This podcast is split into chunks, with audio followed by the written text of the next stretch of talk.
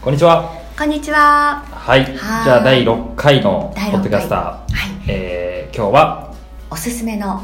読書法。読書法ということで、は、はいい話をしていきたいと思いおま願す。いします。あの、とちもとさんって、はい。私びっくりしたんですけど、はい。本を月に8冊から10冊。ああ、そうですね。うんでも結構多分最近の人って読んでる人多いと思いますけどね。いや、まあ、そうは言っても。うーん、月に1、2冊読めたら、今月読めた方だなっていう。ああ。まあでもね、そもそものなんか多分ね、あの、定義が違うかもしれないですけど、僕はい全然丸々読んでないんです よ。本を。はい。だから8冊10冊ってもその8冊から10冊をあの毎全部読んでるかっていうと 読んでないです。あはい。だからそこが違うのかもしれないですね。多分全部読もうとすると多分本当に2、3冊とかでしか読めないと思いますねー。はい。うん。だからそこが多分ちょっと違うのかなっていう感じはしますけど。全部読まなくてもその本のことをこう吸収ってできますかどうですかいや全部ね吸収しないですねそもそもはいだからあの全部は入んないじゃないですかで、まあ、僕記憶力もそんないい方じゃないしまあだから記憶力なんかね記憶しようとしたりとか覚えようとするからそもそもダメで結局読書をする目的がな何のために読書をするかっていうこと何を得たいかっていうことをあのイメージしながら読むといいかなと思いますねうーんでそこからあと目次を見てはい自分が欲しい情報をあの、まあ、かいつまんで引っ張ってきてあとは実際に学んであこの本良かったなとかじゃなくてはいあのちゃんと実際にあの何をそこから学んで何を実践するかあっていうところまでちゃんと落とし込むっていうところまでやって初めて本っていうのは本当有効活用されるのかなっていう感じはしますね。そっか大体読んで終わりなんですうよ、んいい本だったなやっぱ堀江さんは違うなとかだから僕なんかそのセミナーとかを日頃やってるしブログとかメルマガもやってるし、まあ、コンサルティングとかもやってるのでアウトプットする場なんていくらでもあるんですねだからもう常にそこを意識してるんですよ読書をしながらアウトプット先をイメージしてあれこの人この人たちにこんなことが言えるなこの、ね、本を通じてこんなことが言えるなとかっていうのを、まあ、もちろん本からの引用っていうのもそうだしプラス自分の主観や考えをちゃんと、まあ、入れるっていうところですねこの本こういう本があってこういう人が言ってたんですけどってただそそれを通じて自分がどう思ったかっていうそのちゃんと意見を述べてプラスそれをじゃあじ例えば自分のビジネスにどう落とし込んでいったらいいかとかっていうのを、まあ、自分ままたはそのお客さんに対してもそうやって言いますしだからそこからやっぱりね具体的にアウトプットをやっぱりしないと、まあ、意味がないですね。うんあの先週セミナーの受け方のお話で、はいは例えば何十万とその一講座に払っても、うんペイできたと思った瞬間、はいもう吸収したって思った瞬間に行かないも捨てるうんっていうことをあのお聞きしたんですけど、はいちょっとそれに通ずるところがあるというか、うんうん自分で選んで、はい、本をこう選ぶ瞬間からこの本から何を得ようっていうのはもうある程度決めてるそうですねまあだから自分が今ねその本を見てなんか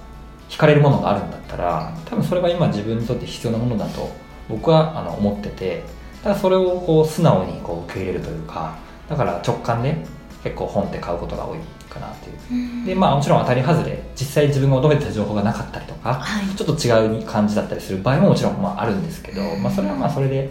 仕方ないなと思って、まあ、ちょっと今のタイミングで必要がなかった本なのかなっていうふうにして、まあ、一応本棚にそっとしまうっていう感じですねとりあえずはちょっ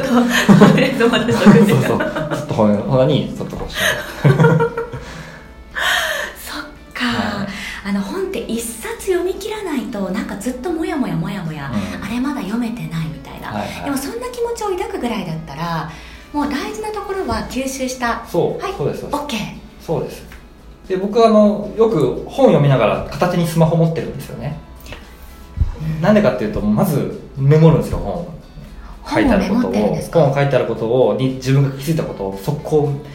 あの iPhone のメモアプリがありますよねあれにガーって書くんですよ本を読んでで書いてあることをメモるんじゃなくて、はいそう自分がそこで、まあ、書いてあることを読むもうメモる場合もあるしでも今度はそそれに思それを見てどう思ったかとかどどんなことを書こうかとかどんなことを言ってみようかとかっていうことを置き換えて全部書いてますねもちろんあだからアウトプット前提にメモするんですよわかりますあなるほど、は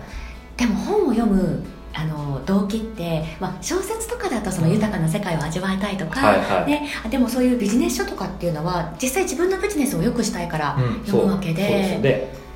だからあのあれですよ人工知能は例えば C とかもそうですよね言ったことに対してそれを勝手に検索をしてくれるはいで人間はそれ以上じゃないとダメなんですよ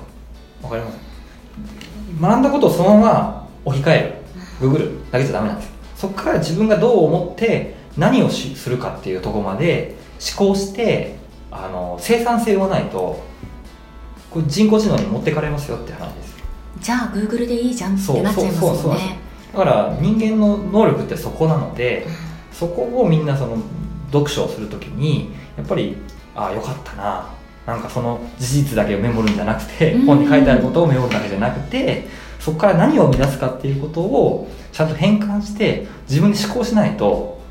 まさに本当に人工知能に持ってかれるよって話ですそそれは習慣なのでそういうことをしないとだから義務教育って全部その本に書いてあることを記憶するだけでしか教育してきてうないですそねういう教育を受けてますもんねそうそれじゃあもう人工知能にもう本当にやられるよっていう話ですそうはいだかから知的生産性っていうのをやっぱ生まないとうダーんメだと思うんですね今後はだからああ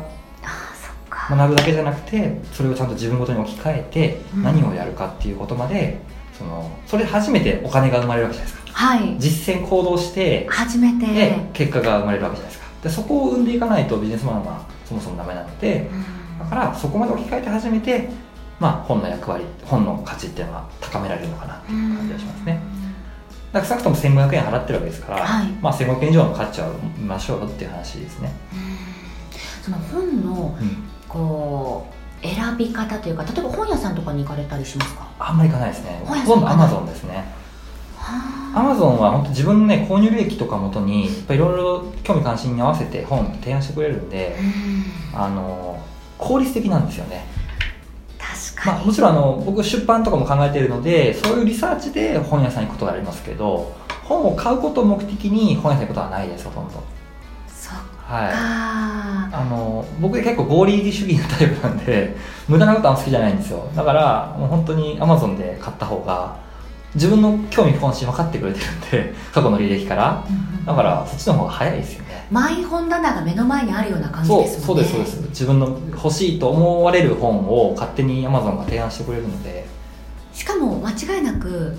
どうなんでしょう本屋さんよりは本棚のスペースも大きいというかそう多い多いし、ねえまあいろいろ見ていくとやっぱりいろんな本が新刊本とかもね出てくるし、まあ、だから効率的ですよねアマゾンっていうのはそれはスマホで読まれるんですかスマホで読みますうん一時期あの Kindle あペーパーペーパーホワイトでしたっけ Kindle のあの電子書籍のあれあパタブレットか、ああーはい、持ってたんですけど、まあ、僕やっぱ iPhone ユーザーっていうか Mac ユーザーなんではいどう考えてもちょっとあのか親和性が良くなくてだからもう結局 iPhone になっちゃいましたけど目疲れないですかいや全然疲れないですよ、ううんまあ確かにずっと読んでると疲れますけどね、うんうんうんうん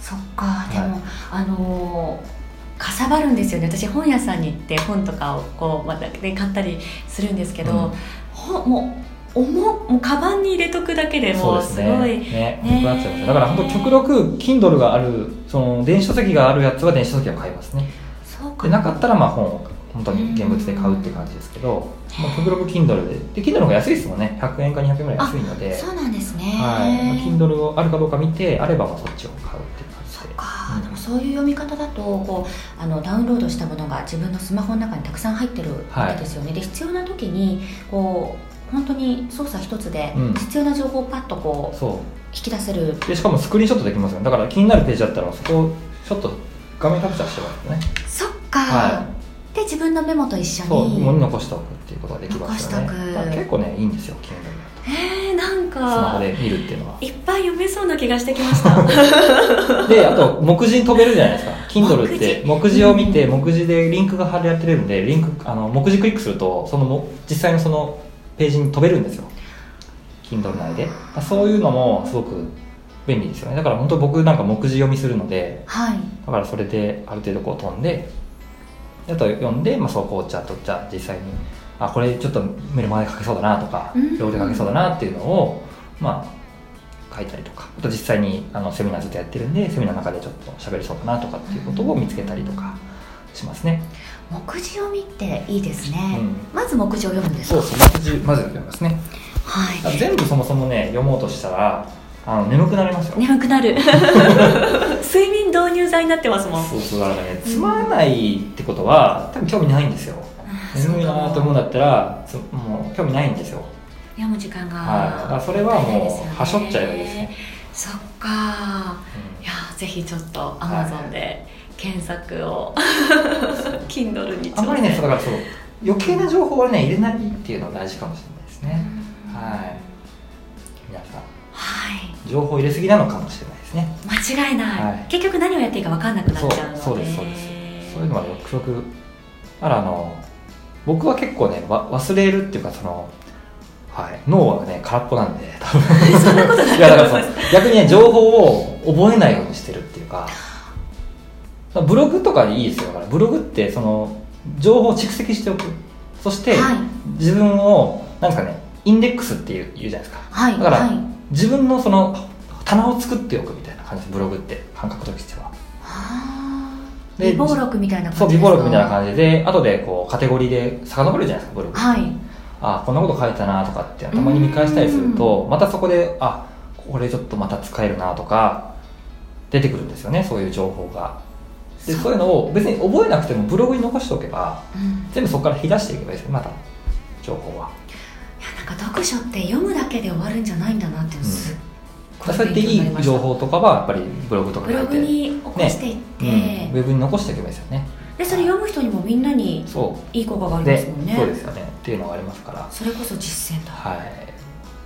まあまずはねいきなりやんとあれなんでまずはそういうブログとかでうんうんその自分の書評を書いてみるとかそこから気づいたこととかを書いてみるとかっていうところからでもまずはいいと思うので何かしらそのただ単に読書にあして本書いてあることをそのまま書くんではなくてそこから自分が何何をしてみようかと思ったかとかそのど何のことに気づいたのかとか感じたこととかっていうのを、まあ、自分の意見をこう書いてみるっていう